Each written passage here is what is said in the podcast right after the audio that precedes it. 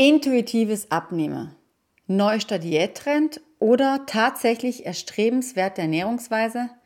Was steckt dahinter? Und wie ist genau die Umsetzung? Zielführend oder ist es doch Bullshit? Diese und andere Frage beantworte ich dir in dieser Podcast-Folge. Außerdem bekommst du drei Tipps mit an die Hand, aus einem Trend vielleicht doch einen Erfolg zu machen ganz viel Freude mit der heutigen Folge. Herzlich willkommen zu Soul Food, deinem Podcast rund um einen gesunden Lebensstil im wilden Alltag. Ich bin Jeanette Eckert und möchte dir zeigen, wie du dein Wunschgewicht nachhaltig erreichst und einen gesunden Lifestyle etablierst. Und das ganz ohne auf bestimmte Lebensmittel verzichten zu müssen oder viel extra Zeit zu investieren. Erstmal vorab, was heißt denn überhaupt intuitiv esse bzw. intuitiv abnehme genau? Intuitiv ernähre bedeutet, dass man dann isst, wenn man auch Hunger verspürt und dass man dann auch nur das isst, worauf man wirklich Hunger hat. Das klingt nach Schlaraffenland, oder? Naja, es geht aber nicht darum, immer nur Pommes, Pizza und Schokolade zu essen, wenn man die ganze Zeit Lust drauf hat, sondern wirklich auf seinen Körper und dessen Bedürfnisse zu hören. Ganz vereinfacht gesagt wäre es dann folgendermaßen. Dir ist eher nach Brot, dann brauchst du vermutlich Kohlehydrate, weil du körperlich viel leistest zum Beispiel. Dich gelüstet es auf Fleisch, Käse oder Quark, dann braucht dein Körper vermutlich eher Protein, weil er zum Beispiel gerade in einem Aufbau ist von Muskulatur oder viele Reparaturprozesse zu machen hat. Klingt einfach und logisch, oder?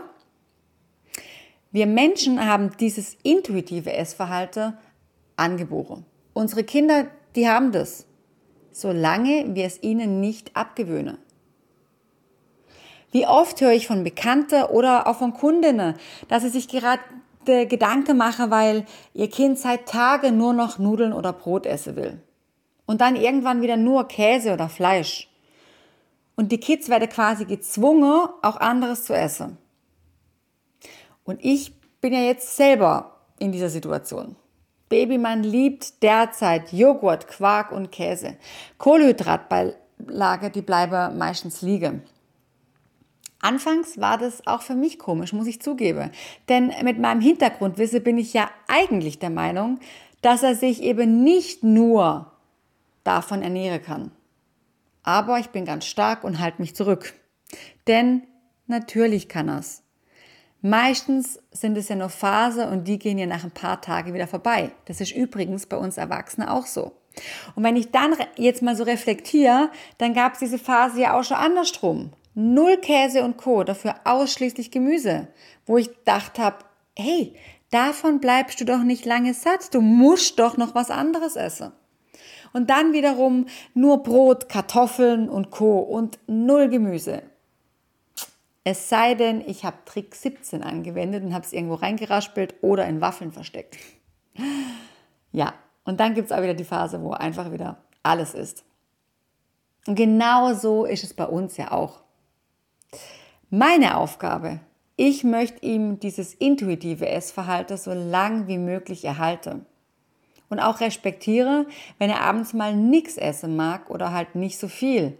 Und nicht gleich in Panik ausbreche, wenn ich denke, dass er nachts aufwacht und Hunger haben könnte. So, nun ist für uns oder bei uns ja ein bisschen spät, um dieses Ernährungsverhalten zu erhalten. Aber im Prinzip ist es die optimale Ernährungsweise. Dann esse, wenn es der Körper verlangt und was der Körper verlangt. Und wenn nicht, dann essen wir eben nichts. Und weil es im Prinzip ein erstrebenswerten, erstrebenswertes Essverhalten ist, wird derzeit auch enorm damit geworben. Bücher über dieses Thema sprießen nur so hervor. Instagram-Accounts in allen Schattierungen um rein dieses Thema und natürlich auch wieder irgendwelche neue Trenddiäte. Erstrebenswert? Ja.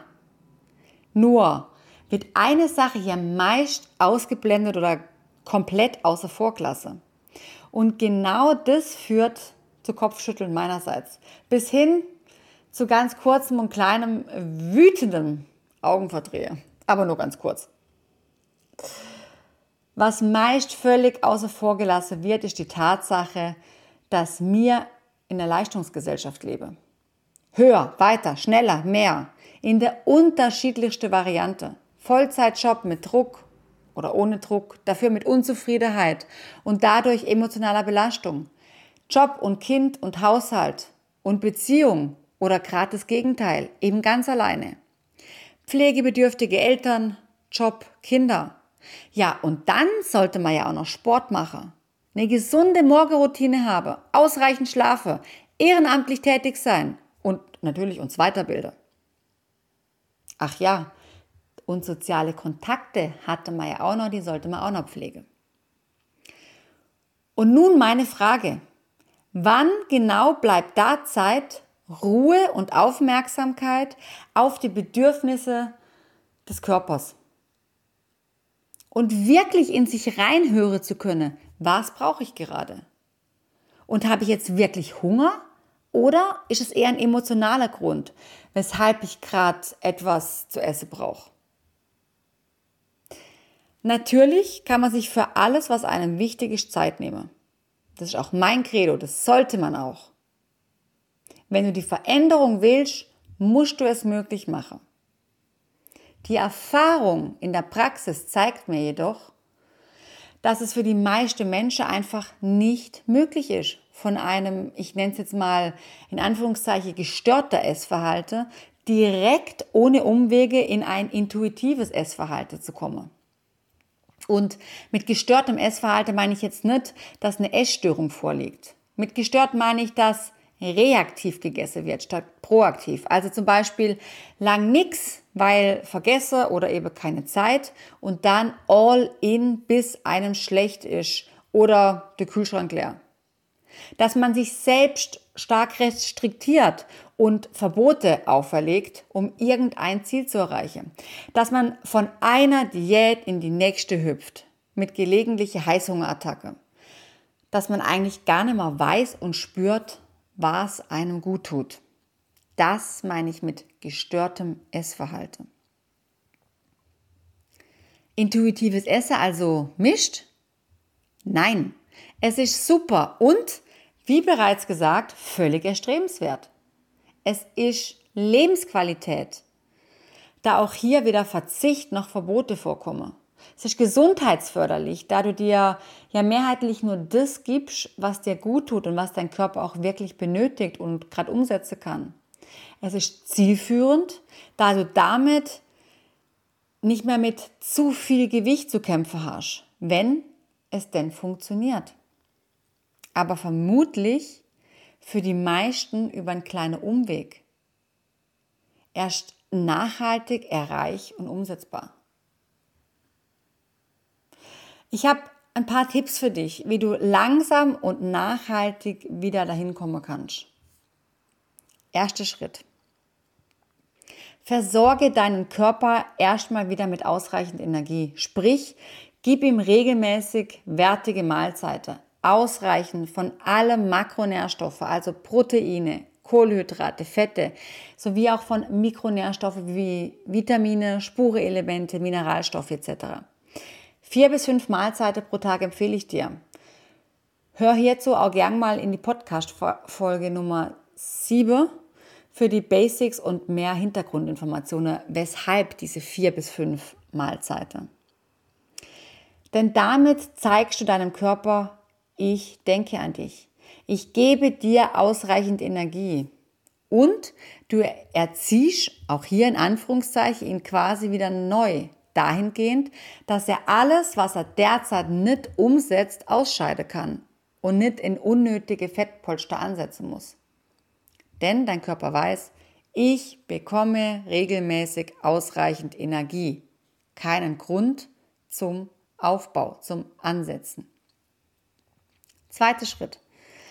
Wenn das dann funktioniert und du quasi wie nebenbei auch deinen Stoffwechsel wieder besser ins Laufe bekommen hast, Dann geht's weiter. Iss mit Achtsamkeit. Schwieriger als gedacht, muss ich zugeben. Vor allem in unserem Alltag.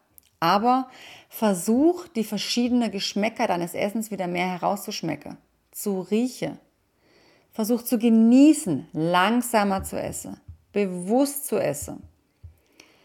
Damit benötigst du natürlich auch ein bisschen länger und dein Sättigungsgefühl wird wieder fühlbarer. Das ist der erste Schritt, um wieder auf deinen Körper zu hören. Der Teller ist nicht leer, aber du bist satt. Ganz einfach. Dann ist Schluss. Dritter Schritt. Spür dich wieder mehr. Ob im Alltag oder beim Sport. Halte öfter mal inne und frag dich, was brauche ich gerade? Ist es Ruhe? Ist es Bewegung? Ist es Wasser oder doch eher was zu essen? Warum brauche ich es? Habe ich Stress? Ärgert mich was? Und was kann ich dagegen tun? Und wenn dein Tag auch noch so voll und stressig ist, um diesen Schritt kommst du nicht drum herum, wenn du wieder mehr intuitiv essen möchtest. Weg von Heißhunger, weg von emotionalem Essen, weg von Esse-Tracker oder diesem ständigen Gedankekreise rund ums Essen. Weg von Verbote und weg von Verzicht.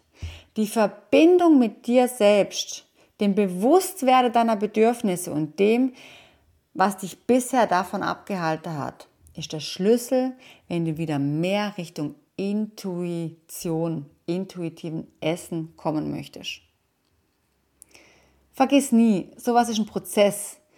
Und das unterscheidet eine Veränderung des Ernährungs- und Lebensstils eben von einer Diät.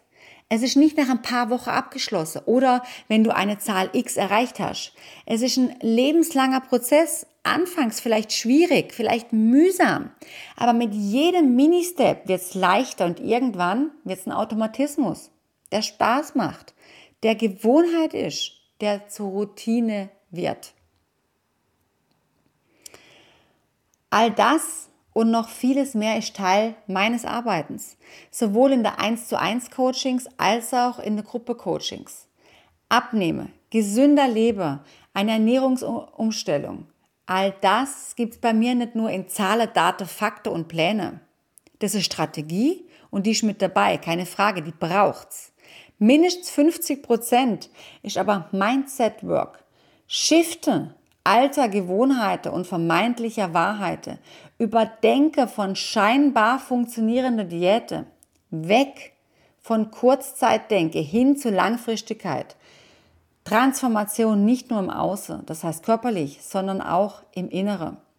Und ich freue mich, wenn du bei der nächsten Folge wieder dabei bist. Denn auch das, dieser Podcast hier, das ist eine Reise wo unglaublich viele Themen, Facetten rund um Ernährung, Abnehmer, Wohlbefinden, Wohlfühlen beinhaltet. Und ich könnte jedes Mal Stunde reden, aber ich kürze es natürlich, damit dir auch nicht zu langweilig wird und du weitermachen kannst. Also unterstütz mich gerne, indem du meinen Podcast auf Instagram teilst und mich verlinkst und bei deinem Podcast-Anbieter eine 5-Sterne-Bewertung für mich dalässt. Denn nur dann macht meine Arbeit Sinn. Je mehr Frauen das höre, je mehr Frauen davon erfahre, je mehr Frauen sich davon frei machen können, dass ja, ein Wohlbefinden, ein sich wohlfühle im Körper, ein Gewichtsverlust nicht einhergeht, einhergehen muss mit Verzicht und Verbote und Leider, sondern dass es einem dabei gut gehen kann dass man vielleicht ein paar andere Schräuble drehen muss, als man das bisher gemacht hat. Nur dann macht es Sinn, was ich hier tue. Und ich tue das vom Herzen raus und ähm, es ist mir vom Herzen anliegen, dass es ganz, ganz viele Frauen erreicht. In diesem Sinne, bis zum nächsten Mal, deine Jeanette.